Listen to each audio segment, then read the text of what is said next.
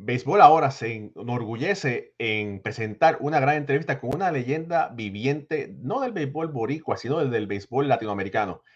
El boricua, el ganador del guante de oro y toletero, Sixto Lescano. No se vaya nadie, que esto se va a poner muy bueno.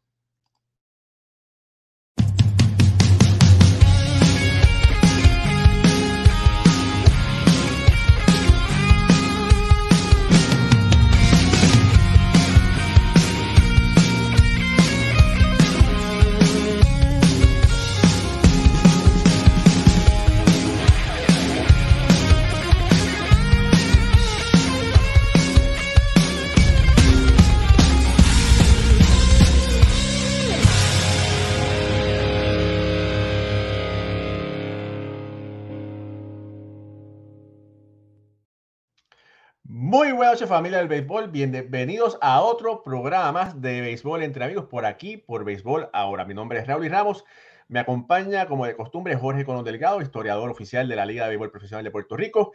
Y nos enorgullecemos, eh, te estamos tirando la alfombra, alfombra roja porque tenemos hoy con nosotros a Sixto Lescano, pelotero boricua que le dio mucha gloria, no a los boricuas como tal, pero a los latinos en el gran circo Sixto, bienvenido a Béisbol Ahora. Muchísimas gracias por tenerme en su programa, a ambos. Y un placer compartir con ustedes parte de mi, de mi carrera. Sixto, vamos a estar alrededor de 45, 50, 55 minutos contigo, hablando un, un poquito de esos detalles que la gente desconoce, porque te voy a hacer una cosa, tú eh, fuiste eh, eh, fuiste un gran jugador, de eso no hay duda, pero fuiste jugador favorito de peloteros, eh, estrellas de grandes ligas. Yo tuve la oportunidad de hablar con Carlos Baerga y Carlos Baerga me dijo, oh, si tú el escano era de mis peloteros favoritos cuando yo era muchacho. y entonces, y así de Carlos también hay muchos más. Pero ya te damos las gracias. Adelante, Jorge. Bueno, tengo que empezar eh, diciendo que estoy contento, emocionado, porque he leído y, vi tanto de Sisto Lescano. Sisto Lescano y yo somos contemporáneos. Y era de los que uno iba al parque y jugaba, y uno lo veía con los criollos del Cagua. Y jamás, ¿sabes? Son estas cosas que uno tiene en el programa y son impensables. Algún día yo le estar entrevistando al gran Sisto Lescano. Hoy lo tengo y le estoy tan muy contento, muy orgulloso y honrado de hacer esta entrevista que le vamos a hacer al, gran Sisto Kit Sixto Lescano, el toletero de Cagua. Sixto, eh, aparece, tú naciste en, Arecibo.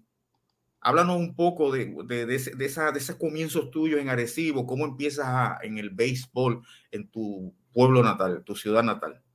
Bueno, eh, lo que está escrito en el certificado de nacimiento dice que yo nací en Arecibo porque me mm, tuvieron que llevar a mi mamá que me pariera ahí en Arecibo porque en Manatí no había las cuestiones para poder atenderla a ella y me llevaron a Arecibo. Yo soy de Manatí. Mi pueblo, mi pueblo donde desperté, donde di mis primeros pasos, es el Atenas de Puerto Rico, Manatí, que ayer acabó, por supuesto, sus fiestas patronales en honor a la, a la Virgen de la Candelaria, que es la patrona del pueblo de Manatí. Yo di mis primeros pasos en el béisbol desde a los cuatro, creo que a los cuatro añitos empecé a, a coger los, los centros de mesas plásticos de, fruta que ponía mi mamá en la sala, en la mesa del comedor, y con eso, con un palito de escoba, siempre me iba para frente a la casa, en la calle, a batearlo. Tenía un amigo que me lo, me lo lanzaba. Y por ahí, pues, siempre estuve siguiendo el béisbol porque mi papá era un fanático eh, eh, recio de los senadores del San Juan. Y, y él siempre con su radio transistor todas las noches, pues yo me dormía oyendo a los senadores porque él tenía su radio transistor, aunque bajito, pero yo lo oía porque yo dormía al lado de él. Y Manatí en mi pueblo. Mira, y, y, el, equipo que seguiste en Puerto Rico de muchacho era, San Juan por tu padre. Sí, sí, eran los senadores. Y yo, yo vengo viendo pelota profesional desde que tenía uso de razón, cuatro, cinco añitos. Y después cuando fui creciendo, pues empecé a ver pelota doble A y empecé a ver béisbol que se daba una vez al mes, creo que era por el Canal 4 en Puerto Rico, y despertó ese, ese sentir de, de, de, de, gustarme el juego. Después empecé a leer porque siempre me metía en la enciclopedia a leer en los deportes sobre el béisbol para, para aprender un poquito más del deporte y que me gustaba. Y ahí pues incurrí en la, lo que le decían en, en Manatí los boricuitas, que eran muchachitos de 6 a 7 años que podían jugar lo que le dicen las pequeñas ligas. Y me acuerdo, tengo una anécdota de, de, cuando fui ahí a tratar de inscribirme porque fui solito hacia el parque Bendy de Manatí y me trepé por, por, por una vela y me trepé encima del dogado y el señor que estaba apuntando los nombres, yo le di mi nombre y le dije, mire, apúnteme que yo quiero jugar. Y él me miró y me dijo, tú eres muy chiquito. Y yo lo miré y, le dije, pero como quiera, apunte mi nombre, si aquí todo el mundo es más o menos de mi estatura. Me dijo, tú eres muy chiquito. Ese señor era un maestro de inglés que vivía al lado de mi casa. Se llama Jorge Rosa, que en paz descanse. Una bella persona. Pero no me, nadie me cogió en los equipos, nadie me sortió porque quizás era muy chiquito. Pero gracias a Dios, al próximo año participé, me, me metí en, o sea, me apunté y me gané siete, siete trofeos. Me gané el campeón bate, el mejor lanzador, el jugador más valioso, el mejor relevista. Y bueno, me llevé seis trofeos para mi casa, que no podía con ellos porque yo era tan chiquito.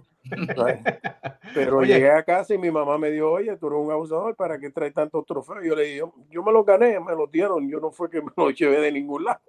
¿Y el señor los vio? Sí, sí, él, por eso la, anécdota es esta. La anécdota es que él no se olvidó de eso y yo tampoco. Sucede que quizás como 20, 20 años después, o quizás menos, cuando yo llegué a Grandes Ligas, en mi pueblo de Manatí me hicieron un homenaje en la plaza pública en unas fiestas patronales para darme un, un, homenaje. Y me dieron unas cuantas placas, los clubes rotarios, toda la, la escuela superior donde estudié y, y todo. Y, el municipio me dio una placa y quien me entregó la placa fue el profesor Rosa. Wow. Y al frente de toda la gente en la plaza, cuando él me entregó esa placa, yo le dije, yo le dije a él, yo aprecio mucho que usted me haya dado esta placa, pero usted se acuerda que hacen quizás 20 años atrás, cuando yo me fui a apuntar para la Liga de los Boricuitos, usted me dijo que yo era muy chiquito. Yo le doy las gracias porque usted incitó en mí ser el pelotero que yo soy ahora y llegar donde he llegado gracias a usted. Él se echó a llorar y me abrazó y yo le dije, no es para, al contrario, yo le agradezco a usted eso. Pues muchas veces hay cosas que pasan en la vida que la, gente lo ve como un mal, pero es algo que te inspira y te impulsa a tu, a tu sobreponer todas las cosas que vienen en la vida y a, y a ser la persona que, que, que, soy ahora, ¿me entiendes? Wow, mira, oye Sixto, mira, hay tanta gente enviando saludos que es increíble, pero eh, tengo que mencionar, mira, por aquí está José Chevel Guzmán, que te está enviando saludos. Saludos a Sixto, tremendo ser humano. Eh, Sixto, en, la, en conversaciones que tuvimos ayer y por, eh, por la historia, por su historia, Fellé Delgado te firmó, pero te tenía el ojo puesto desde que tú eras más chiquito todavía, ¿verdad? nunca he, crecido, nunca he crecido mucho, pero Gracias a Dios. Dicen que el perfume bueno viene en base pequeño. Pero oye, pero, pero tú mides que, bueno, las tarjetas decían que tú veías 5.11. No, no, eh, eso es exagerado. Con los spikes puestos, pues tú sabes que uno sube un poquito porque los spikes son como una o dos pulgadas. yo, mido, yo mido 5.9 y medio, 5.10. 5.10 es cadatura, está bien. 5.10, 1.65. Exacto. Cuando llegué a Grandes Ligas, ¿entiendes? Porque fue bien difícil porque no, no, no aumentaba mucho, tuve que comer mucho hígado con, con papas majadas. Pero bateaba, bateaba, duro la bateaba como si hubiese comido la yegua entera. Bateaba como la, entera. Bueno, desde, desde, desde, bien muchachito ya, ya venía. Eso, las, las bendiciones de Dios son así. Uno muchas veces trae todas esas cosas y uno, uno no se asusta porque pasan, pero las otras personas sí. Dicen, ¿cómo es posible que un muchachito tan pequeño y tan flaquito le dé? Yo bateaba la bola a los 12 años, yo bateaba ya la bola a 400 pies, 425 pies. y la sacaba en el parque de la dolea de Manatí por los 390 pies, jugando estrellas juveniles. Y todo el mundo decía, ¿cómo es posible que ese muchachito la saque por ahí? Yo digo, no sé, yo le doy para adelante la bola. Eh, que ella camine y va, caiga donde caiga. esos son otros 20 pesos. Oye, bueno, Sixto, mira, eh, Delgado era de esos pocos escuchas en Puerto Rico que, que tenían la autorización de firmar a los peloteros sin que viniera un americano y podía eh, recomendar, firmar y daba el dinero. Eh, y sabemos que Feye, bueno, jugó, jugó, en las ligas negras y también es responsable de, de la firma de otros peloteros boricuas eh, en diferentes tiempos. desde que él estaba con el ojo pegado hasta que te firmó, ¿cómo fue, cómo fue eso? Bueno, Feye era miembro activo de la Legión Americana de Puerto Rico, que cuando eso había un torneo en Puerto Rico de la Legión Americana y yo participé con el equipo de Manatí por dos o tres años, cuando tuve 14 y 15 años. Pero anteriormente, desde que tenía 12 años, pues yo participaba también en los equipos del Bar City de la High, de, de Manatí, en la Fernando Callejo. Y en ese Bar City íbamos y jugábamos contra las otras escuelas superiores de los pueblos limítrofes como Vega Alta, Vega Baja, Barceloneta, Florida, este, y entonces pues ahí ya estaban este, los escuchas mirando porque era un torneo bien competitivo y la Legión Americana, en la cual él era miembro de ella, pues también era un torneo muy competitivo y a la misma vez ya a los 15 años, pues ya yo participaba en la AA de Manatí también. Entonces, porque ese era mi, lo mío era jugar y participar porque es de la única manera que uno progresa. Y fallé desde los 12 años que yo fui con una selección que se hizo de Puerto Rico de la Legión.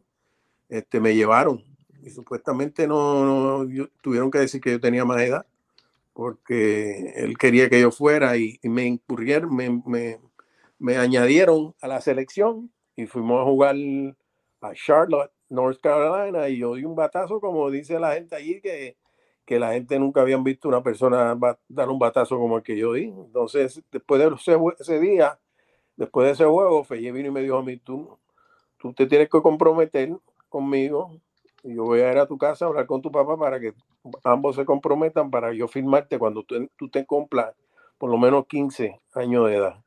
Y yo le dije, bueno, eso tiene que hablarlo con el viejo mío para que usted le dé los chavos a él, porque yo sé que él no me va a vender barato. Y así pasó tres años más tarde, seguí, ganamos dos campeonatos consecutivos de la Legión Americana de Puerto Rico, con el puesto número 39 de Manatí. Teníamos un equipo que, que fuimos a jugar a Ponce, fuimos a jugar un montón de sitios y los demás equipos tenían jugadores veteranos de la, de la que, que, estaban participando en la AA y con todo eso nosotros prevalecimos y ganamos. Y a los 15 años, pues él me hizo una gran oferta que para aquellos tiempos era fantástica. Y después que me hizo esa oferta y papi firmó y yo firmé, como a los 5 o 10 días vino Pedrín Zorrilla, que en descanse, con Eduardo Figueroa y me llevó a las lomas a practicar y me ofreció el doble de lo que me ofreció Feye y yo le dije a él, a Pedrín le dije, no, no, no te esfuerces porque ya yo estoy firmado. para, los cops, para los cops. No, el, el, Pedrín estaba con eso para, con los gigantes de San Francisco. Todavía estaba con los gigantes, ok. Exacto, sí. Entonces, este, Eduardo Figueroa fue el que me tiró práctica ese día en el Parque de las Lomas. Y el Parque de las Lomas antes era un columpio por el lefil por allá, y por allá se la reventó, se la reventó unas cuantas veces a Eduardo y Eduardo se lo dio a, a Pedrín, le dio firme ese muchacho, que ese muchachito tiene fuerza. Entonces, pues, ya yo le dije, no, no te, no te ofusques, que ya yo firmé con Feye. Y él me dijo, oh, como quiera, gracias, porque no me no, viniste y por lo menos yo le dije, sí, lo que pasa es que no te quiero coger de zángano ni, ni nada, porque Pedrín Zorrilla, imagínate, la gloria del deporte, el padre del béisbol puertorriqueño, ¿me entiendes? Y, y, así pues seguir, después que firmé a los 15 años, pues, o sea, se me hizo bien difícil, porque yo era un muchachito, y yo no pude venir a los Estados Unidos porque yo firmé en octubre. Entonces, con 15 años, ya en noviembre cumplí los 16 y fui a Recibo para que me firmaran los lobos y no, nadie me fue a ver. Y yo dije, bueno, pues tuve que volver para casa en PON porque no tenía la peseta para coger la, la motor coach. Y, al otro día, pues me llamó, me llamó los hermanos Vázquez de Cagua y me llevaron a comer a Cagua, el Cagua Hawaiian, y me dieron 500 dólares de bono por firmar. Y por eso es que yo siempre soy agradecido de los criollos de Cagua, porque hicieron lo que ningún equipo, yo creo que en Puerto Rico, harían por un muchachito de 16 años, sin todavía moverse los pies en ningún, en ningún béisbol profesional, solamente en, en los equipos aficionados en Puerto Rico y me trataron muy bien y todavía me siguen tratando bien. Mira, por aquí Nelson Medina dice, le decían el sexto de Manatí. Yo lo vi con Santurce y empezó con Cagua y después con Santurce. Oye, ayer estaba, cuando estábamos hablando ayer, me hiciste eh, una, eh, me, compartiste conmigo un recuerdo muy interesante cuando estabas jugando clase A, el sacrificio, clase A en Puerto Rico, el sacrificio que tú pasabas para ir de tu casa hasta los parques, que tú te montabas hasta en, una, en un camión de caña para poder llegar a los sitios. Y nos puedes hablar un poquito sobre esa experiencia, porque eso es, fue un sacrificio que te dio resultado, pero hoy en día, con todo lo que hay, los muchachos no se quieren ni comer, no se quieren ni montar en un taxi para llegar a un, a un parque. Bueno, eso, eh, yo vivía cerca de, la carretera vieja de Manatí a Morovi y a Ciales. Entonces me, me, invitaban a jugar y me, me, ofrecían, me decían que si yo iba y bateaba bien y jugaba bien, pues yo podía pasar la gorra y en la gorra pues me echaban mi ayudita. No me ofrecían dinero, solamente era si hacía bien. Y yo pues decía, pues yo voy a mí. Entonces bajaba, bajaba una cuesta bien grande que había en Manatí, donde yo vivía, se llamaba la Cuesta Marín, que todavía está. Llegaba a la vuelta del 2 y ahí en la vuelta del 2 era donde pasaban los carretones con un zancú llenito vacío para ir a recoger cañas más adelante en un, en un barrio que se llamaba Montebello. Y al frente de Montebello era, estaba el, sitio donde yo iba a jugar que se llamaba Punao. Entonces yo me montaba en un carretón de eso, le, decía al tío que iba guiándome, me voy a montar y me decía, montate. Yo me montaba ahí, me llevaba hasta Montebello, subía a la cuesta de Punao, jugaba dos juegos, acababa todo aquello a palo, la metía para los plátanos de cada jato para allá y cuando terminaba los juegos pasaba la gorra y llegaba a casa algunas veces con 10, 15 pesitos, que en aquellos tiempos era bizcocho. Sisto, ¿cómo fue esa, esa, ese, esa transición cuando te firman y te envían a los Estados Unidos, jovencito, a los 17 años? No fue fácil porque yo no sabía mucho inglés, pero yo me propuse aprender. Uno siempre, no tanto es saber jugar el juego, es aprender a jugarlo y aprender a comunicarse. Y en el béisbol es un juego de comunicación. El béisbol es un juego donde si tú tienes un turno y el que viene detrás de ti va a batear, pues tú le, le comunicas cómo está lanzando el pitcher, que, cuál es el lanzamiento más efectivo, si está duro, si está guindado, o sea, si, si está alto, si está tirando todo bajito, pues, es, la comunicación. Y ahí tuve que hacer, tú sabes, lo, lo, lo, que hace una persona cuando tiene necesidad de mejorar y de progresar. Y fui, compré un, compraba, compraba el periódico, buscaba el periódico que la gente dejaba donde quiera que, que llegábamos, o en la misma guagua, o en el mismo parque, y me compré un diccionario y compré, con el diccionario y con el periódico, pues las palabras que yo no entendía, que eran bien difíciles, pues buscaba el significado y las aprendía. Y me aprendí las vocales en inglés, que es lo más importante. Y por ahí para abajo seguí. Y ahora pues lo mastico bastante bien, gracias a Dios. Fíjate, desde que llegaste a la, a, la, al béisbol organizado, a los 17 años, clase A menos, 289 en clase A en el 72 con 18 años, 270. Ya diste 10 honrones con 56 carreras empujadas. Entonces, ya a los 19 años en doble A, 18 honrones y 90 carreras empujadas, 293. Y el 74, con 20 años, 34 honrones, la triple A, 34 honrones, 99 carreras impulsadas, 325 de promedio. O sea, que bateabas para, para poder y bateabas para promedio, era ya nadie podía detenerte en tu trayectoria hacia las grandes ligas.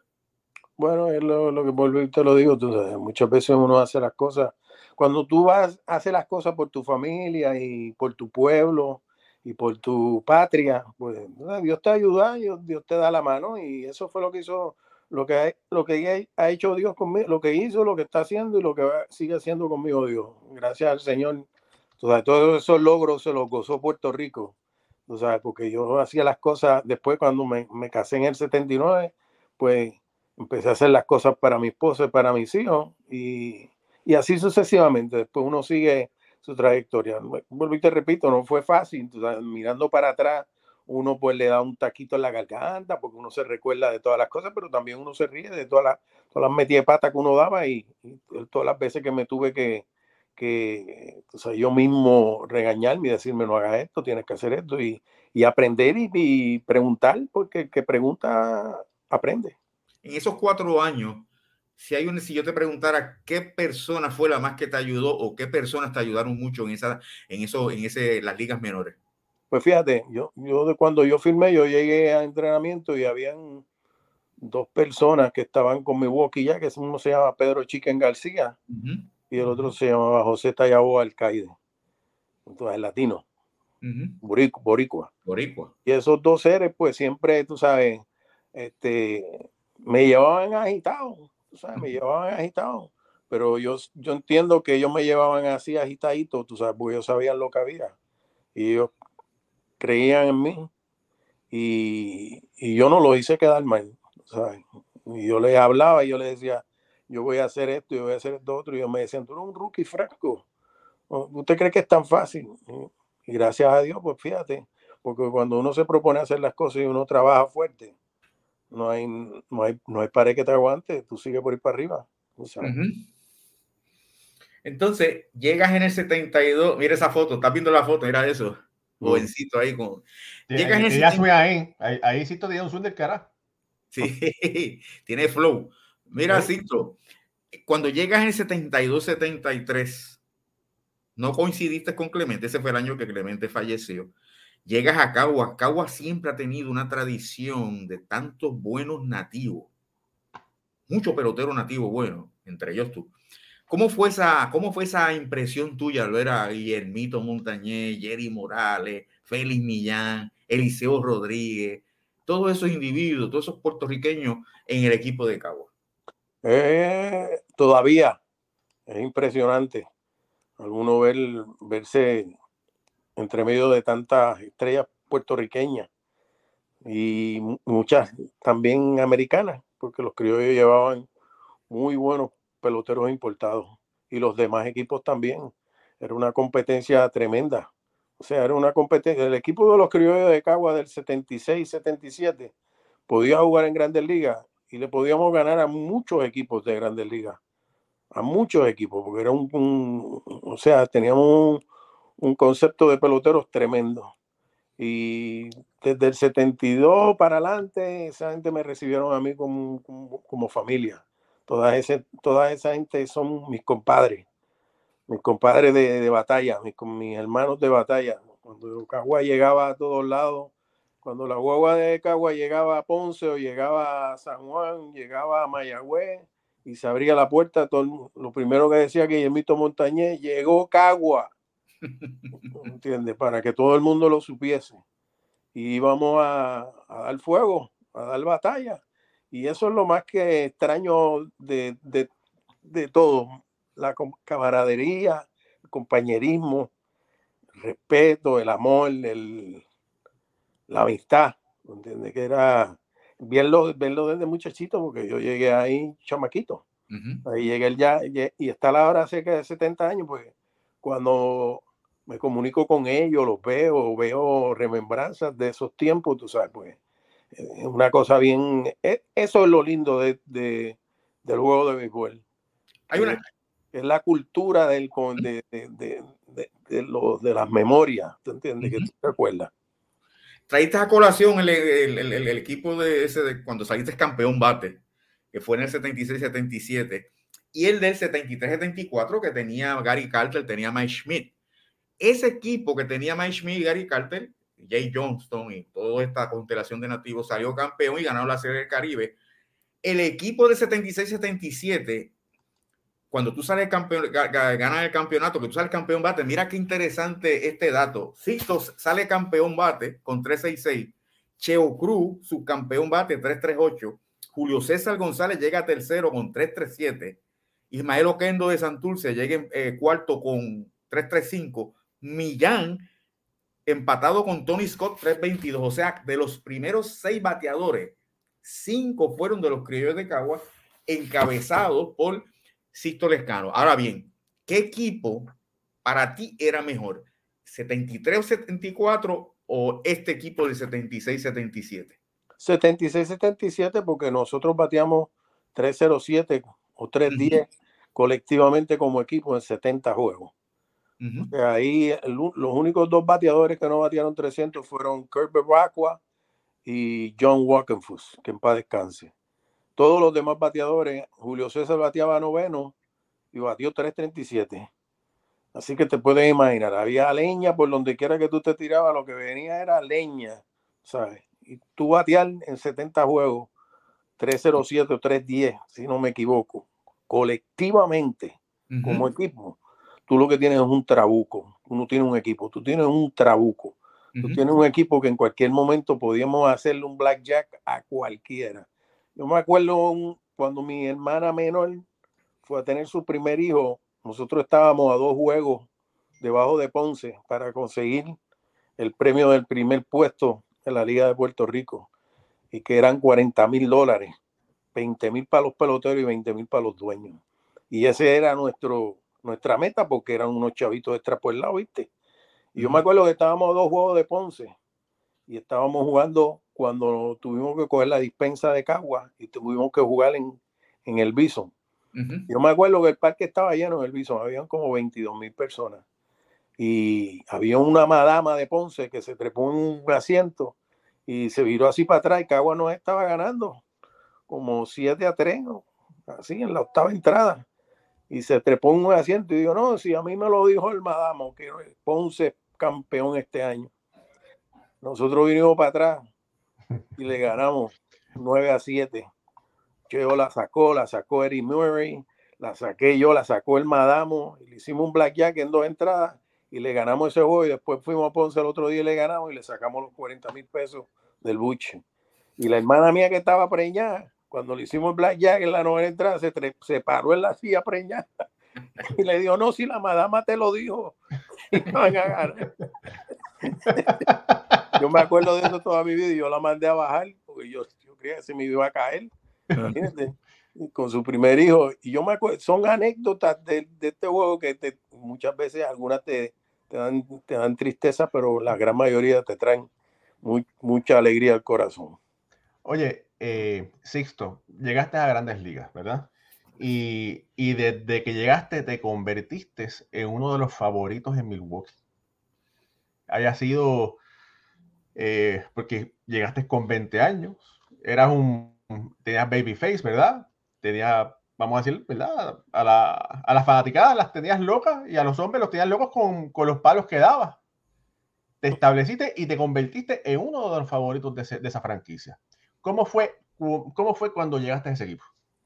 Bueno, fíjate, yo fue una sorpresa, porque uno en este juego, pues muchas veces uno se espera las cosas buenas, pero también espera las cosas que no son tan buenas.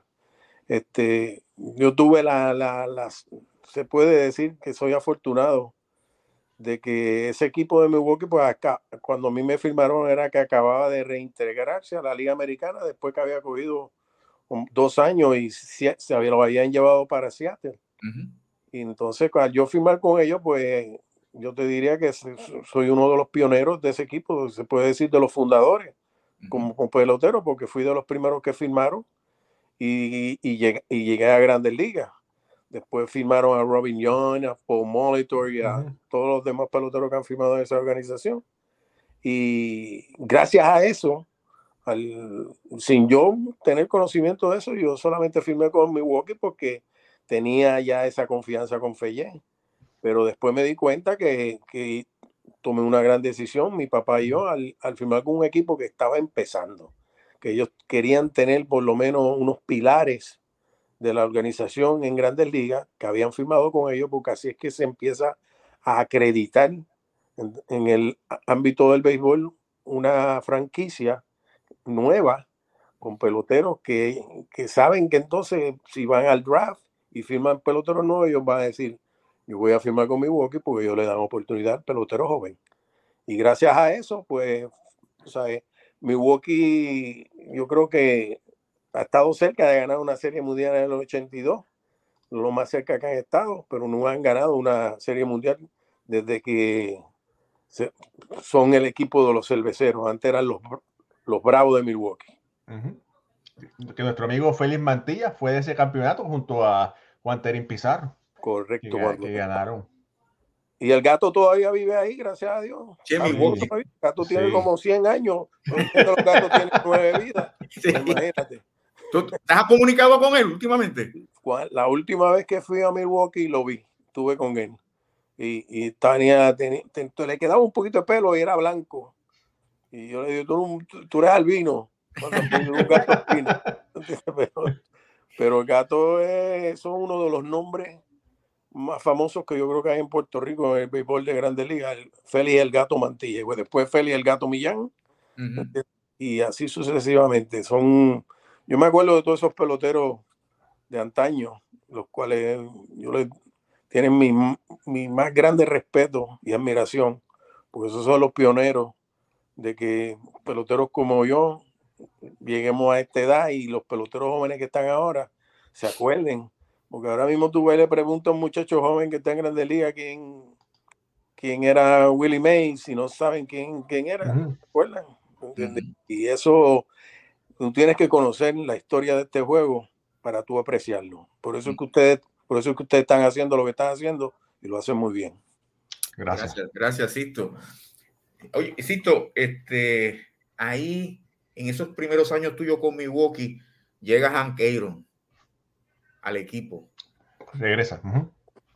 Viene de Atlanta. ¿Cómo, háblanos un poco de, sabemos que era introvertido, pero háblanos un poco de la persona que tú percibiste de Hank Aaron como persona. Como persona, mucho conocimiento, mucha y mucho vivencia. ¿eh? Que, para mí, eh, para poder sacarle a él un poquito de todo eso, pues tú tenías que estar al lado de él y demostrarle respeto y demostrar, mostrarle que tú, tú sabes, para, para, para ti era una persona muy importante en este juego. Y él, gracias a Dios, tuvimos una, una convivencia muy, muy buena. Una persona con mucho conocimiento. Me acuerdo ahora un juego que estábamos jugando en Baltimore y, estábamos en empate en la octava entrada. Todo el mundo vino a batear un, creo que fue Salvando, que empate también. Y vino, el pitcher estaba lanzando con dos outs. Y todo el mundo, no, que darle un doble, que darle un hit, que haciendo eso, otro vez logado. Y Hank me miró a mí y me dijo, wild pitch. Y yo me lo miré, yo de wild pitch. ¿De qué está hablando este señor? El próximo picheo el pitcher la enterró, la botó para atrás, el Roy Hendricks no la pudo coger y anotamos la carrera y ganamos 7 a 6. Después yo me senté y todavía esta, esta época de mi vida, todavía me pongo a pensar en eso y yo digo, eso tiene que venir con mucha experiencia en este juego. Porque todo el mundo lo que estaba esperando era que le diera un cantazo y que anotáramos la carrera. Y el hombre, antes de, de este individuo hacer el lanzamiento, él me miró a mí y me dijo, wild pitch. Me acuerdo también un juego en Oakland que estaba pichando Byra Blue. Mi mal no recuerdo. Que estaba allá en su. Estaba, no estaba, estaba tratando de hacer un comeback después de una lesión. Y ese día estaba jugando en Oakland y en Oakland no iba mucha gente en esos tiempos. Tampoco, tampoco va mucha gente ahora, tranquilo. bueno, por lo, ¿te entiendes? Por lo menos van al otro lado de San Francisco a ver los Golden State Warriors.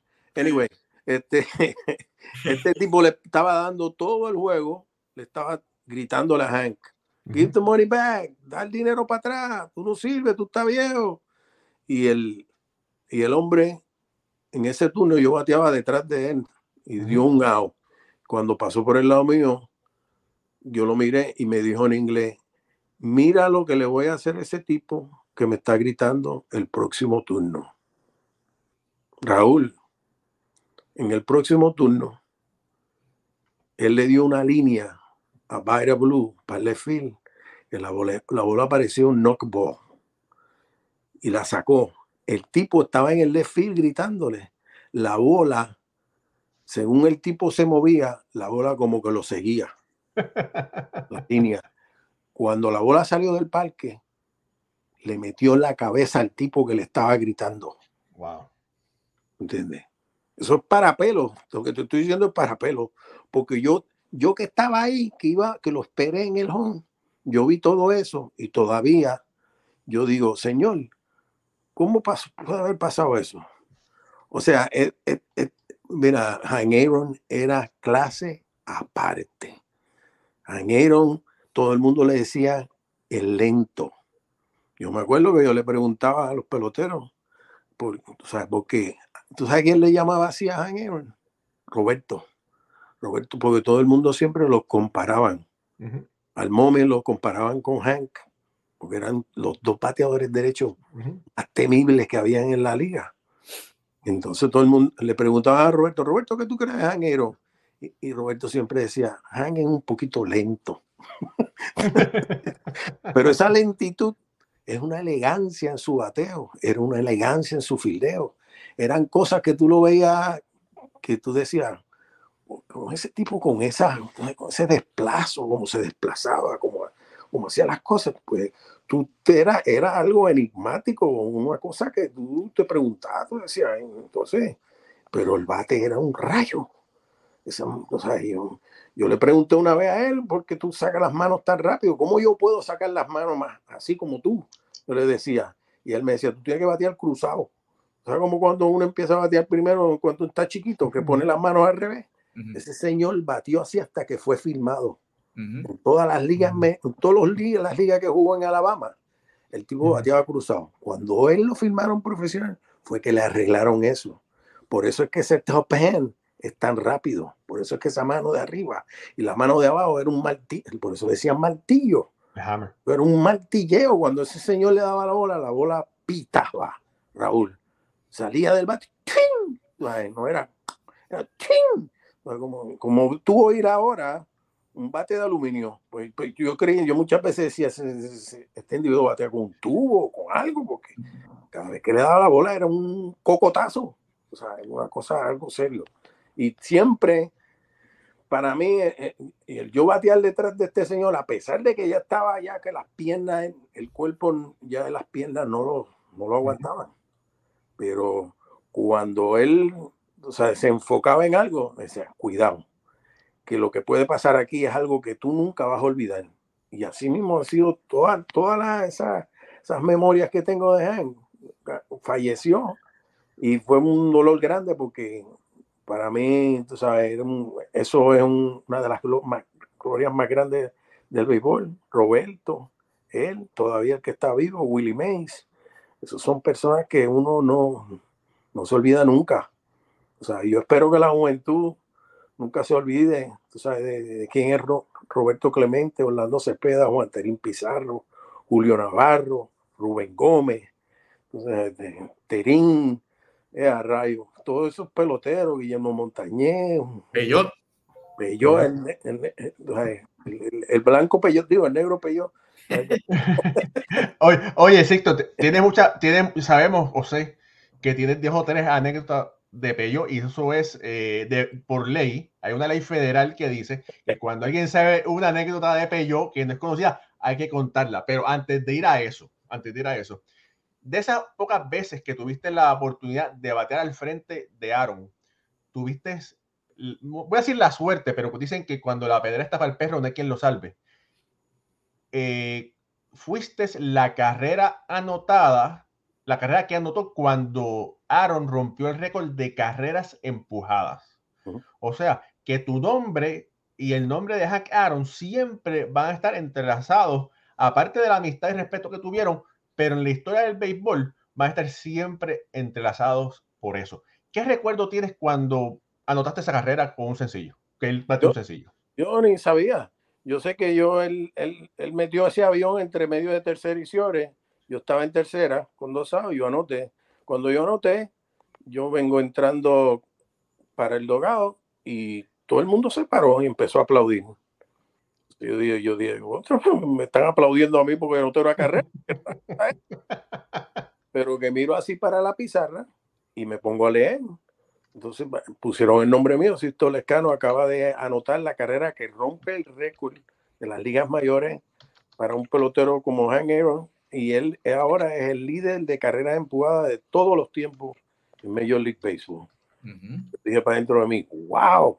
Y el, y el, y el, y el chiquito de Manatí se, se coló ahí, ¿viste? Mira, pues. hay una, antes de, de, de el, un poquito de Aaron, hay un lazo también que tú eres, tú eres de Cagua, jugaste con Cagua y Hank Aaron jugó con Cagua. Aquí en, en Concagua fue que se hizo right field porque él vino como segunda base, su primera hija que nació en Cagua. Él te hablaba de, de, esos recuerdos que tuvo con Cagua en algún momento, te, te los mencionó. Sí, vino en el 76 y en el 77 el juego, el juego de estrella. Sí. Que, jugamos en Bayamón. En Bayamón. Y él vino a ese juego de estrella y, y siempre se acordaba de todo eso. Siempre me decía, mira, yo tengo, yo vivo agradecido de la pelota profesional de Puerto Rico, porque aquí yo aprendí a jugar más, a ser mejor pelotero. Y así han habido un montón de peloteros que han ido a Puerto Rico no como un trampolín para llegar a grandes ligas, sino como una escuela, como para pulirse más, pulir su juego. Porque acuérdate que la pelota en Puerto Rico eran 70 juegos y si tú jugabas todos los días, tú conseguías casi 250 turnos. Yo me acuerdo un año, ese año que yo jugué, que fui el campeón bate, yo cogí casi 800 turnos al bate entre la, el, el, jugar en Estados Unidos, que me cogí 500 turnos al bate con mi walk, y después me cogí 200 y pico en la serie regular, fui a la serie semifinal, fui a la serie final, más fui a la serie del Caribe. Cuando yo terminé, que mi walking me llamó y me dijo, le me dijeron, mira, este, el entrenamiento empieza tal día, pero tú no tienes que venir, vente una semana después, porque ya tú has cogido suficientes turnos para no tener que venir a, a, entrenamiento y cogerte por lo menos nada más que como 25 o 50 turnos y tú vas a estar ready. Y esa era la realidad. O sea, en Puerto Rico, si tú jugabas en Puerto Rico, tú ibas, tú ibas ready para las grandes ligas. Y por eso es que yo le, yo le digo a todo el mundo, tú sabes, el si tú miras para atrás la historia del béisbol puertorriqueño, mira la clase de pelotero que venía de los Estados Unidos. Carl Ripken, Eddie Murray, Tom Mattingly, Mike Schmidt, Gary Carter.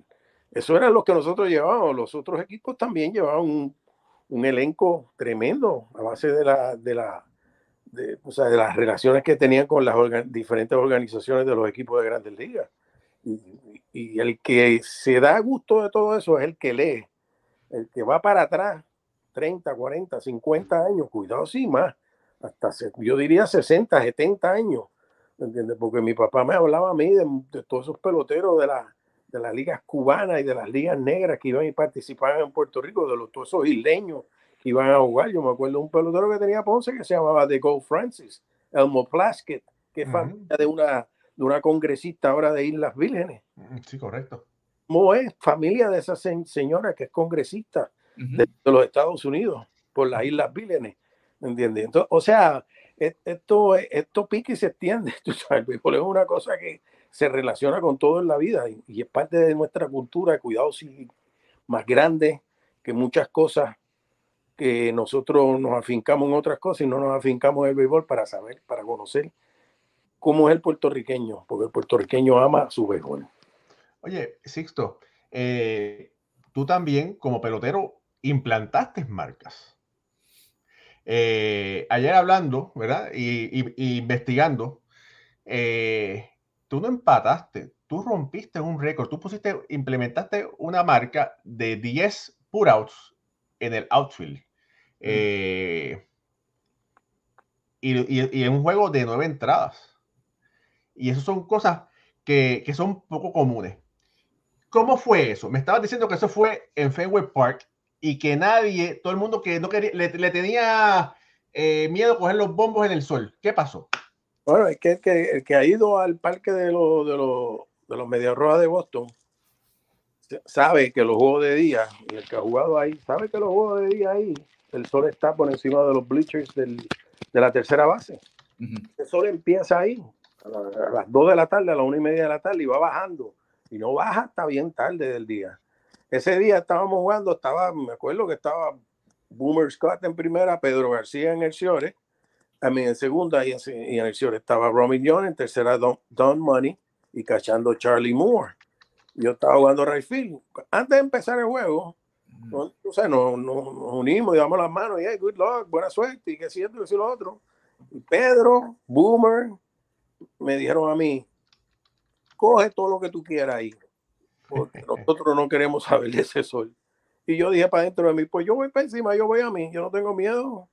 Y empezó el juego y empezaron a dar fly entre eh, la segunda y el refil, entre la segunda y la primera, y por ahí me, se metía el chiquitito y, y ay, gare, ay, gare.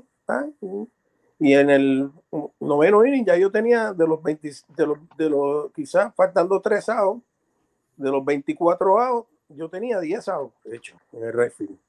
Entonces, en el último out batearon un bombo para donde mí y yo lo estoy esperando. Se me olvidó de, se me olvidó de no decir I got it. Y vino el centrofield que se llama un muchacho que había acabado de llegar a, a Milwaukee de Los Ángeles, Bon Joshua, y vino y me la quitó. se acabó el juego, le ganamos porque vinimos para atrás. Fue un juego larguísimo. Ganamos como 14 a 10 o algo así, porque ahí los juegos en Fenway entre Milwaukee y Boston era leña completa, ¿te entiendes? Entonces, cuando entramos al, al dogado, que vino un señor de la prensa y le dijo a Von, oye, le quitaste ese batazo así, estoy, y él hubiese roto el récord de las ligas mayores al hacer 11 outs. Y el hombre se sintió mal y vino para donde mí y me pidió excusa. Y, yo le dije, oye, ganamos, ¿verdad que sí? Eso es lo importante, olvídate, los récords uno, muchas veces uno hace cosas en este juego que solo los que lo escriben y los que llevan récord de los mismos son los que lo saben uno en el terreno lo que busca es ganar, con respeto y con dignidad y sin faltarle respeto al enemigo. Familia, tenemos el privilegio de estar aquí con el gran Sixto Lescano. Este es Béisbol Ahora. Suscríbase a nuestro canal, dele like, dele share, ayúdenos a crecer de esta manera.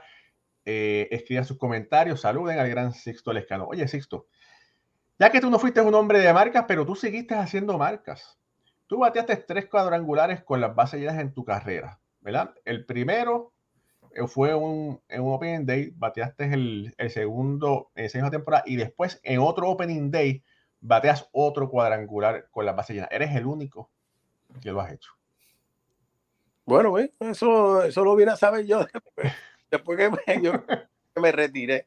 Porque, imagínate, eso. Pero fíjate, en el, en el, en el, en el último de los horrores, que fue para ganarle a Boston, un relevista que me trajeron, Dick Drago, con tres envases le gané, ganamos el juego. Eh, después, que, después que yo di ese horrón, mi, mi esposa no había podido ir al parque ese día porque estaba haciendo un frío pelú en Milwaukee. Y me tuvieron que sacar por el centro field, llevarme mi carro por allá porque la gente me estaba esperando y habían 54 mil personas en Cavalier Stadium. Y todos me, tuvieron, me hicieron un curtain call. O sea, tuve que salir en pantalones cortos con ese frío y todo, con un jacket para saludar a todo el mundo y después tuve que salir por el centro fin y llegar al hotel donde me estaba quedando con mi esposa. Esos fueron momentos bien difíciles de mi vida. A pesar de que di ese horror, lo que me estaba pasando en Puerto Rico, yo no se lo deseo a nadie. Porque mi mamá había perdido la mente. Mi papá la había tenido que hospitalizar en la, Julia. Y, él me lo había dicho. Y yo estaba bien preocupado, a pesar de que estaba jugando, estaba, mi mente estaba con mi mamá. Y cuando yo llegué al hotel, yo me acuerdo que yo abracé a mi mujer y mi mujer estaba mirando las noticias en televisor y me dice, contra papi, eh, ¿qué, fue lo que comimos hoy? Y, y yo lo que hice fue que me arrodillé y, y le dije a ella, yo cambio toda esta fama y todo esto que me está pasando para que, porque, para que Dios me le dé la salud a mi mamá. Y Dios me, me la sanó. Un mes más tarde, mi papá me llamó y me dijo, mira, tú, la vieja está fuera de la Julia, está en tu casa. Y en momentos así, uno se cree que uno es el dueño del mundo. Porque hasta a mí me enviaron clippings hasta del Japan Times, que tengo guardado por ahí, Hasta en Japón salió esa noticia en primera plana, imagínate. De Manatí para Japón. ¿Entiendes? Pero yo me acuerdo que yo me hinqué así en la, con mi hijo acabando de nacer, mi primer hijo que ya tiene 44 años, mi hijo mayor, que nació ahí en Milwaukee, y yo le pedí a Dios y Dios me escuchó. No, y después no fue fácil porque me metí en un eslón que no le daba, muchacho, a nadie. Pero era Dios probándome, porque Dios te prueba en las buenas, también te prueba en, las no tan buenas. Y todo eso son cosas, anécdotas de, de, mi carrera que la gente no conoce, pero ustedes están conociendo. Sí, Rabli, vamos a disfrutar con Sisto ese, ese video que pusiste del bateando, para que la gente vea el Sisto bateando. vamos a ver cómo podemos ponerlo aquí otra vez. Vamos a ver. Que vean cómo se paraba y, Tú sabes que mucho, mucha gente me llama, amigos míos que, que, dicen que son amigos míos o que eran amigos míos o que son, me decían, qué feo tú bateabas. Mira. Y, y, yo le digo, son los resultados los que cuentan. Mira eso, mira ahí. La, oye, la gente se volvió loca ahí. Sí, sí, sí, sí, sí. Muchacho. Mira, esta es una pregunta que siempre yo tengo. Los atletas, los, los atletas exitosos como, como tú, Sisto, constantemente le vienen estos pensamientos de cuando estaban activos como atleta, como pelotero. Y yo te pidiese que me dijeras o que nos dijeras cuál es el momento más especial y que cuál tú más piensas que te viene más a la mente de tu gloriosa carrera. ¿Cuál es? Fíjate, eh, eh, lo, lo, lo, lo bueno que, que es Dios cuando tú obras bien. Porque yo me acuerdo que cuando yo filmé, yo lo único que quería era sacar a mis viejitos de la pobreza. Vivíamos en una casa bien viejita en Manatí, se nos estaba cayendo el piso, las paredes, y se podía ver de la calle para adentro las paredes, porque mi papá siempre estaba clavando toda esa tabla y todo. Y yo le pedí a Dios que Dios me ayudara para yo ayudar a mis viejos. Y hasta el sol de hoy no me ha faltado nada. Y eso es una de las cosas de las cuales yo vivo orgulloso y agradecido. Y Dios no me ha faltado. Y Dios me llevó por todos esos lares haciendo lo que hice en el béisbol. Y yo no sé cómo Él lo hizo, pero Él es Dios y Él lo sabe hacer. Y si ustedes empezaron diciéndome eso, es que 165 libras mojado, 510 o 5,9, yo no sé cuánto es, cabezón, ¿sabes? Y, yo no sé cómo yo lo hacía, pero yo sé que lo hacía.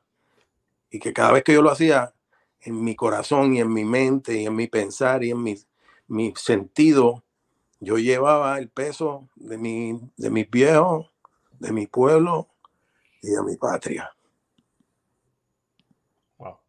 De verdad que si terminamos la entrevista aquí, sería una tremenda entrevista, pero no lo podemos acabar. Todavía quedan tres o cuatro preguntas que hay que hacer, pero de verdad que me quito el sombrero ante usted, ante, ante ti, Sisto Legado, que me regañaste ayer como cuatro veces porque te decía don, usted y eso. Que no me digas don. No, sí, bueno, me está poniendo más viejo, me hace sentir más viejo de lo que estoy.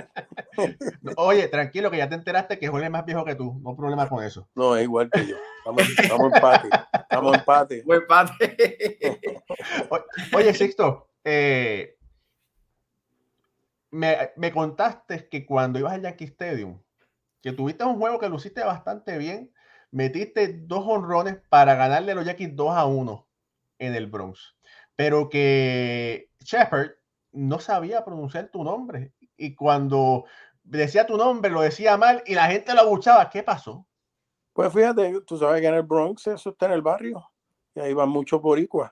Entonces, como los boricuas ya sabían quién era yo, porque yo había jugado en Puerto Rico, y cuando él me empezó a decir el nombre mío mal, yo creía que yo era un extraterrestre porque él, porque él me decía, tú sabes, no, no, no llevaba, no se, no se parecía a, mi nombre para nada. Entonces, ese día, como él, él escuchó todo eso, y al otro día, después que yo di esos dos horrores, esa fue la, la primera aparición de Don Coolett, después que él ganó la Serie Mundial con Cincinnati en el 76. Y el primer juego que lanzó contra los Brewers, yo le di ron en la tercera entrada y le di ron en la octava entrada y le gané 2 a 1 el juego. Y él estaba diciendo el nombre mío, lo estaba diciendo mal.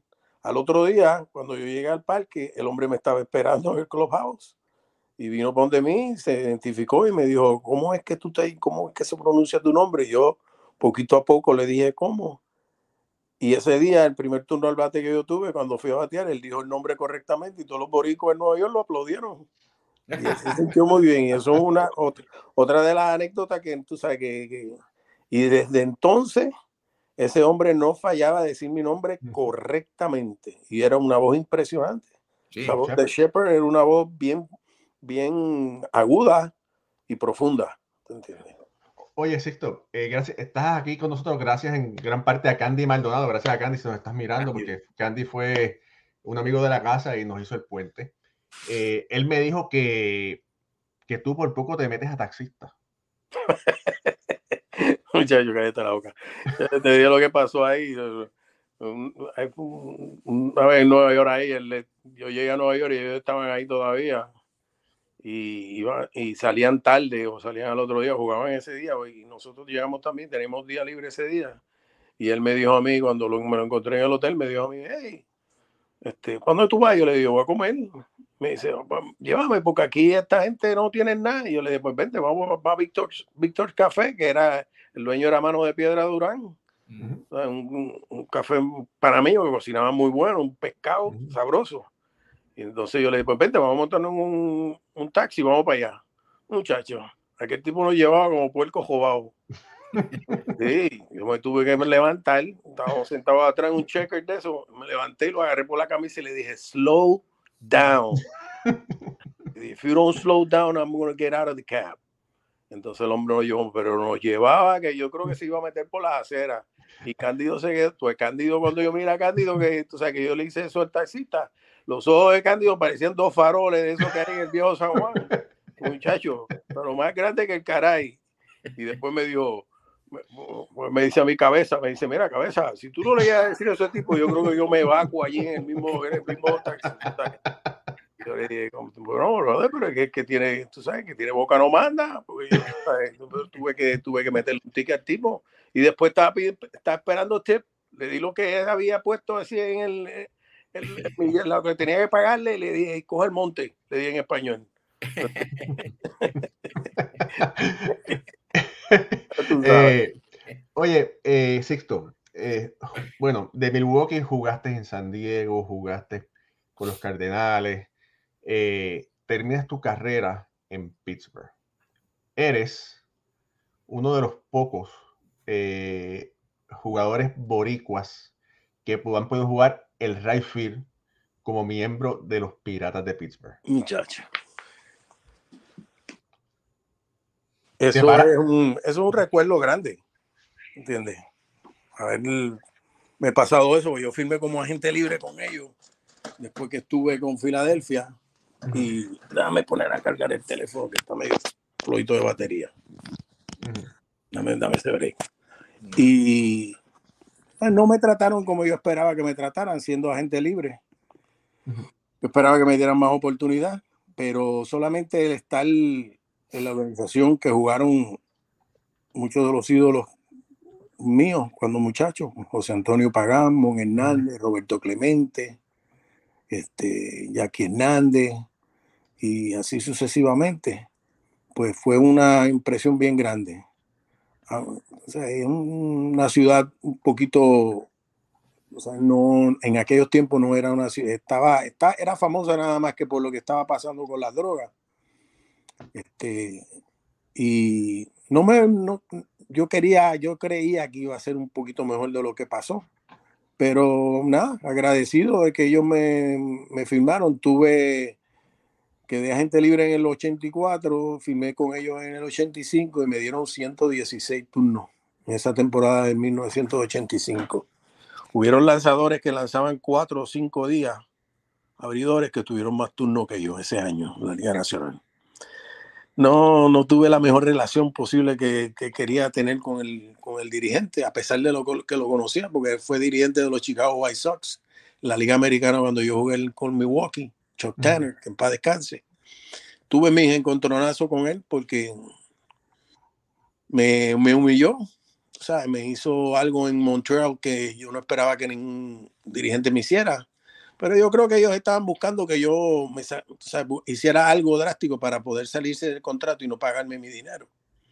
Porque trajo un pitcher a batear en vez de traerme, en vez de traerme a mí.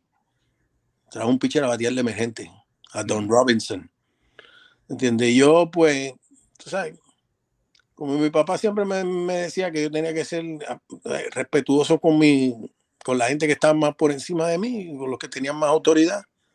Nunca, o sea, le falté respeto, pero sin embargo, pues, tú sabes, pedí hablar con él y tuvimos un, él me, o sea, me trató de agarrar por la camisa y entonces yo le dije, yo le dije, mire, no me toque, usted me puede hablar, usted me puede alzar la voz, usted puede hacer lo que sea, pero la única persona que me podía tocar a mí se murió este mismo año, en el 85, mi papá murió en marzo, en los entrenamientos de, con ellos, de los Piratas en Bradenton. Y le dije, por favor, no trate de tocarme porque no se lo voy a aceptar. Y ahí lo dejamos, no me dio mucha oportunidad. Y después el próximo año me echaron porque como ese año en el 85 fue que firmaron un muchachito que se llamaba Barry Bonds y otro que se llamaba Bobby Bonilla, pues entendí que no iba a tener la más, mucha oportunidad y me, y me echaron. No firmé con más nadie, me hicieron muchas ofertas y después en el 87, 88 me fui para Japón con Carlos Ponce que me abrió camino allá en, en Yokohama, pero me lesioné porque tú sabes que eso allí es fuego a la jicotea. Eso es un entrenamiento fuerte, ya no estaba en las mejores condiciones físicas y traté de ponerme en tiempo bien rápido.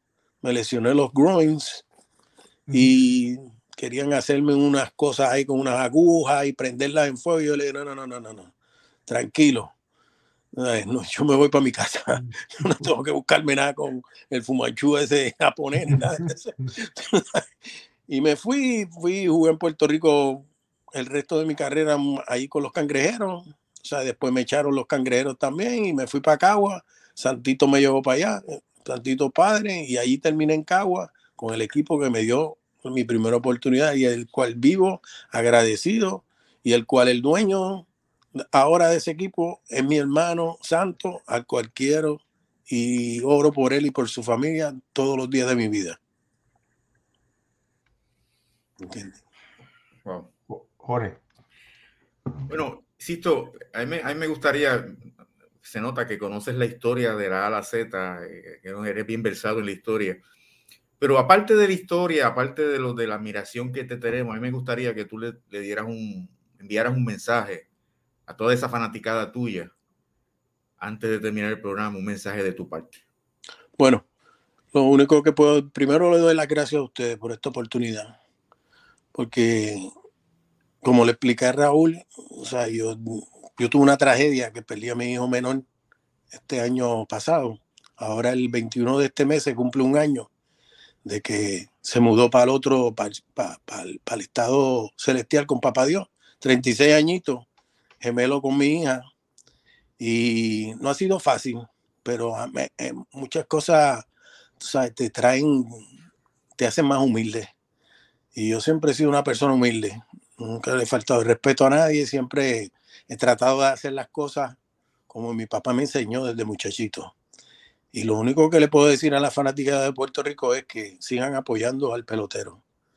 Que hay momentos secos, hay desiertos, pero Dios siempre nos saca a la tierra fructuosa, a la tierra de fruto.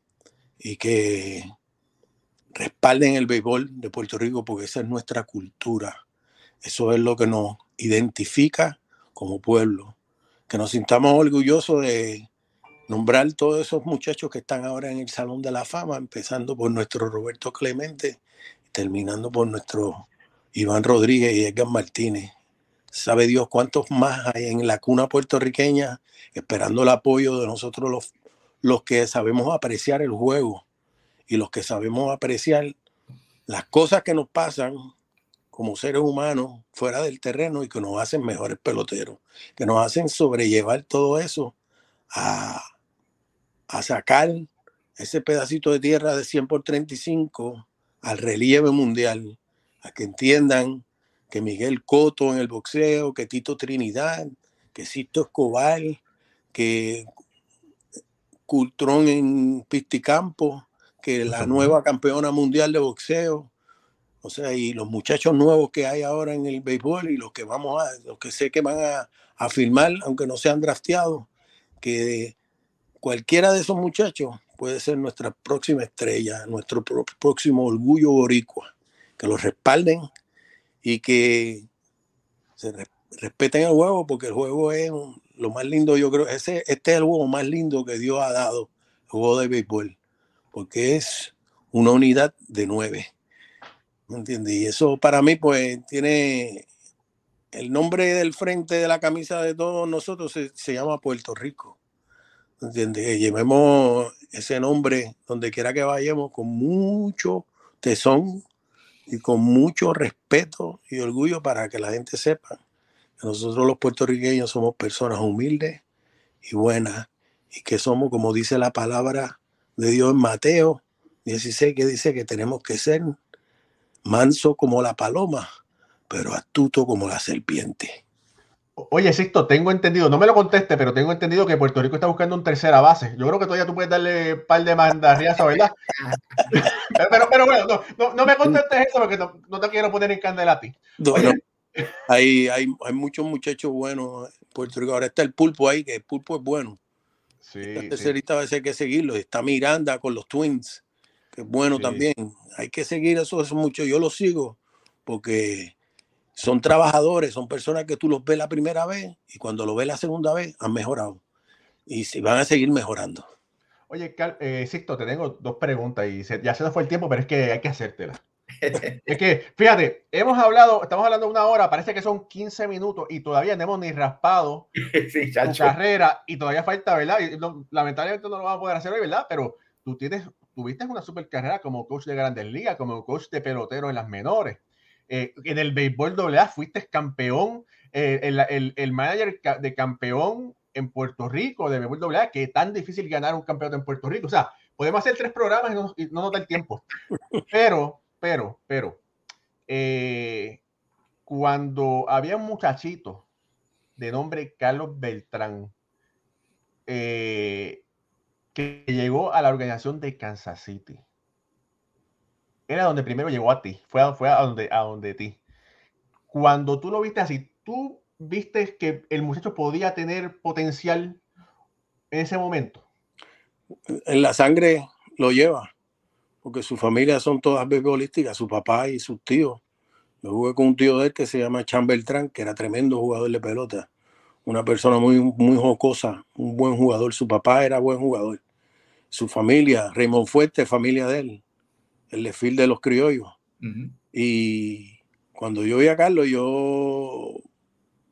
o sea, Johnny, Johnny Ramos me recomendó a mí, a la gente de Kansas City, para que yo ayudara a Carlos.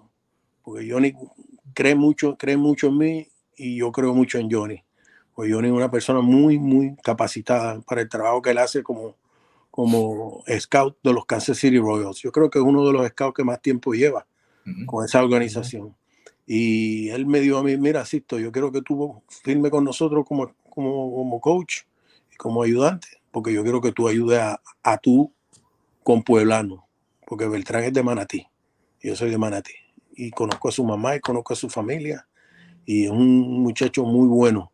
A pesar de todo lo que se hable de las señales y todas esas cosas, yo digo, es un lobo, porque cuando un pelotero te roba la señal a ti es porque tú no estás dando la señal correctamente.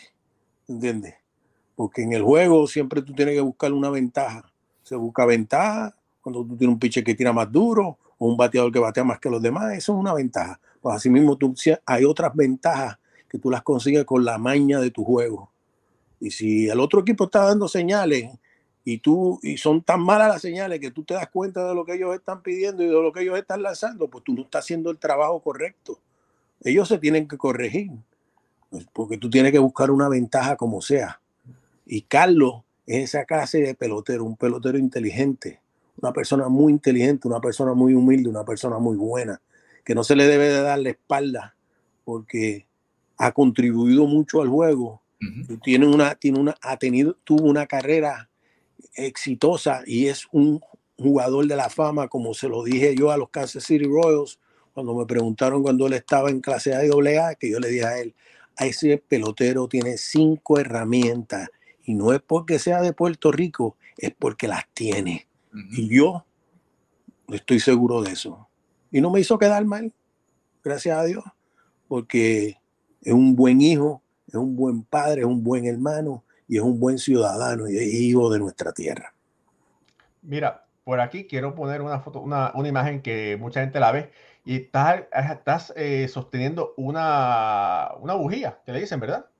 Eh, ¿Entendido? Pues lo que tú me dijiste y buscando, eso se lo daban al mejor un, jugador. Un espal, un espal gigante. Un espal gigante. Exactamente. Y se lo daban al mejor jugador de la, del equipo ese año. eso se lo da, no, no era del año, era yo creo que del mes. O sea, lo, por eso yo decía la, la, el The Spark Plug of the Month Award, se llamaba. El, el, o sea, era un, como un galardón que le daban a cada pelotero por ser la bujía del equipo ese mes. Y ese mes lo pusieron ahí y yo me lo gané porque yo, yo era así, yo gané unas cuantas veces pelotero de la semana de la Liga Nacional. Todavía por ahí te, te voy a enviar un algo que me acuerdo del 1982 cuando fui el jugador de la semana que acabé con la liga, batí 515, di 5 honrones, empujé 12 carreras, batí 500 y yo creo que fue una de las pocas veces que oí a Mel Allen pronunciar mi nombre correctamente, porque él era el anfitrión de This Week in Baseball. Y eso se daba en Puerto Rico una vez al mes.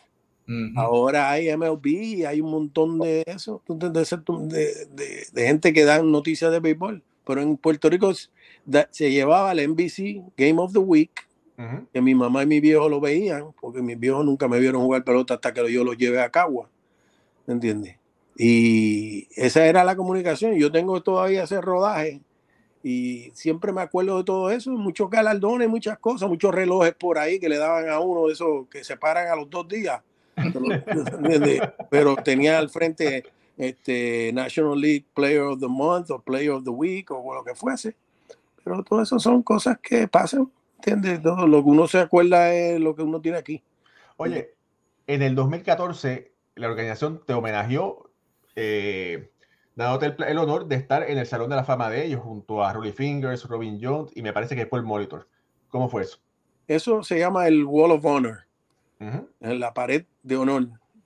Al ser uno de los pioneros de la organización, de los primeros jugadores que firmaron al, al, venir a la Liga Americana, después de estar en la Liga Nacional toda la vida, los Bravos de Milwaukee, a hacerse los cerveceros de Milwaukee, pues como tuve todo ese tiempo con ellos y al pasar, creo que fueron 40 o 50 años, yo no sé, pues pusieron todo eso ahí. Hay una placa en esa pared al entrar a Miller Stadium en Milwaukee un montón de mi familia han ido para allá para verla y tirarse fotos con ella allí. No se la tiran conmigo, será porque estoy muy viejo, ¿me entiendes? Pero, pero van allí porque está en una versión muy mejorada, o sea, de, hacen, de hacen quizás 40, 45 años atrás. Y tengo la réplica aquí en mi casa. Después le voy a tirar una foto y te la voy a enviar para que también la tenga. y nada, eso son cosas que me acuerdo que cuando pasó eso, todavía no creo que Hank estaba vivo, no podía caminar muy bien. Pero fue eso fue y fui a la, apertura a la, a la, perdón, cuando se cerró el County Stadium. Fue el último juego. Nos llevaron allá y también estaba Henry y, fue un, un, tiempo muy bueno.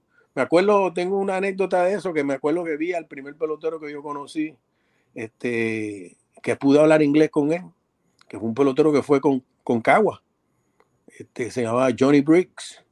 Mm. Nosotros le decíamos mama, habla como una abuelita, te habla bien finito, tú sabes, un negro un santo, un negro que es un santo, una, una dama. Y yo me acuerdo que ese señor me ayudó mucho a mí, él y David May, que fue con Santurce. Sí. Esa gente que le decían chuleta, porque le gustaba la chuleta frita de, de, Hendrix y toda esa gente, le, parece que le cocinaba mucha chuleta en Baltimore. Y, y esos dos individuos conmigo y David falleció, pero Brixie estaba ahí, cuando yo lo vi yo me eché a llorar, me le eché encima y me eché a llorar. Y él le decía a todo el mundo, this is a good kid. Y yo le dije, Brixie, ya yo voy a cumplir 60 años, I'm not a kid anymore, yo no soy un muchachito ya, yo soy un viejo de 60 años ya. ¿entiendes?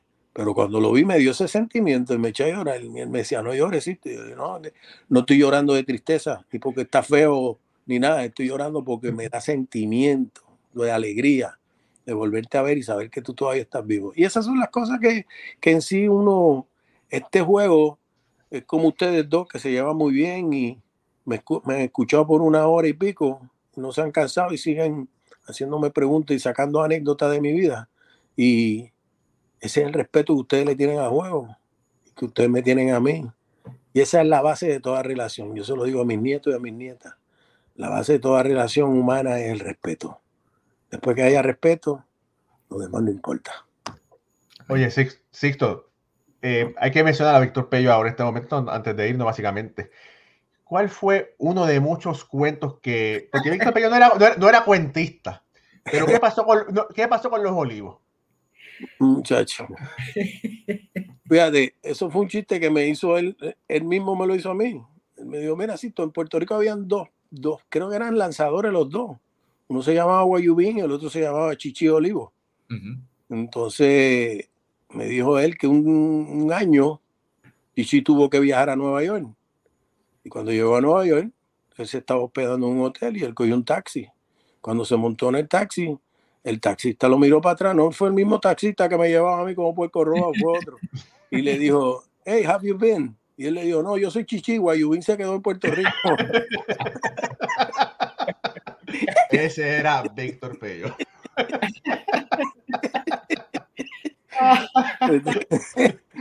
y esas cosas, pues uno siempre se acuerda de todas esas, anécdotas, porque son anécdotas, tú sabes, tremendas, ¿entiendes? Y hay otras que son más jocosas, que no podemos traer al, público, pero te dejo con esa para que te sigas gozando. Sixto, de verdad que ha sido un placer enorme eh, tenerlo aquí en, nuestro show familia de béisbol ahora con el gran Sixto Alescano. Ganador, mira, ni mencionamos que tú ganaste el guante de oro en la, en la Grandes Ligas. No, no, ni, no, no, dio ni, ni, tiempo para eso. Pero de verdad que, que ha sido, mira, ni la Serie Mundial, ni, ni, San Diego. Es que ha sido de verdad que eh, una, una hora y 15 minutos espectaculares. Gracias, Sixto, por regalarnos este tiempo a mí a Jorge y a todas las personas que nos están escuchando y nos están mirando aquí por Béisbol ahora. Pues fíjate que hay otro dato curioso que te la, voy, te la voy a dejar en la mano. Yo creo que yo he sido el pelotero que por más Hall of Famers me han cambiado. Tírala, tírala. Sí, porque cuando a mí me cambiaron de Milwaukee para San Luis, me cambiaron por Rolly Fingers y me cambiaron por Pete Bukovich y por Ted Simmons. Fingers y Simmons son Hall of Famer. Después San Luis me cambió para San Diego por Ozzy Smith, que era otro Hall of Famer. Y cuando San Diego me echó para Filadelfia, fue porque llegaba un muchachito que jugó con los vaqueros de Bayamón, que se llamaba Tony Wynn. Así que puedes imaginar. O sea, a mí no me cambiaban por porquería. Perdonando a los que se. Yo no digo que sean porquerías, tú sabes, pero por peloteros que no eran. Bueno, bueno, bueno. Eran, eran caballotes. Entonces yo le dije, no, no me vendía barato, ¿viste? Oye, y bueno, y eh, para las personas que están, preguntando por ahí, tú y Carlos Lescano son parientes, son primos. él es hijo de un primo de mi papá, pero es mi, es mi primo, ese es mi hermano. Que Carlos jugó con los Cubs y fue dirigente muy victorioso con los Leones de Ponce a finales de los 90. Y jugó con Arecibo. También. Jugó con los Lobos cuando los Lobos salieron campeones y no sé si fue en el 83 83, 84. 82, 83. Todavía no me falla la memoria, ¿viste? Tengo oh, una registradora todavía. Estás duro, estás duro. Sacaste, sacaste 100. Oye, oye, Cito, tú eres más joven que Jorge y a Jorge no se olvidan las cosas, tranquilo, que tú vas bien. Oye, yo, yo soy más viejo que Jorge por dos días. oye, y también como eh, tú y Edgardo Romero son compadres. Eso es así. Y, mi, y mi ahijado, el hijo de, de mi, mi, santo compadre y mi comadre Ivonne, es el asistente del gerente general de los Medias Rojas de Boston, Eddie Romero Jr. Se iba a casa a jugar en Pamper en un velocípedo con mi hijo mayor. Los tengo fotógrafos. Mira eso. Y, eso es mi santo, mi santo ahijado. Que Dios me lo acompañe donde quiera que esté. Ahora que sí. Bueno, de verdad, Sixto, muchas gracias. Jorge, por favor. Bueno, imagínate, qué difícil es despedir este programa. Esto, esto es como, como, como ir en un Mercedes-Benz con Cito Lescano. Este, en un Volkswagen con aire acondicionado. Cito, nos ha hecho, no, me ha hecho la noche, estoy seguro que a Raúl y también, a todos los que nos, se, se, estuvieron conectados con nosotros. Hay un montón de personas conectadas. Una entrevista tremenda. Te admiro mucho. Si te admiraba antes, ahora te admiro más porque eres tremenda persona, de una calidad humana tremenda. Amén. Y, Dios te bendiga. Espero algún día estrecharte la mano personalmente, abrazarte. Y yo sé que nos vamos a encontrar en una actividad de Cagua pero esta es tu casa y gracias, gracias, gracias por estar con nosotros. No hay más palabras, me quedaría corta. Así que muchas bendiciones para ti, los tuyos, de parte de Sisto Lescano, el Sisto Kid, de Raúl y Ramos, de Jorge Colón Delgado. Gracias por estar con nosotros. Será hasta el próximo jueves, cuando tendremos otra edición más de béisbol entre amigos. Hasta entonces, que Dios los bendiga. Sisto, no te vayas.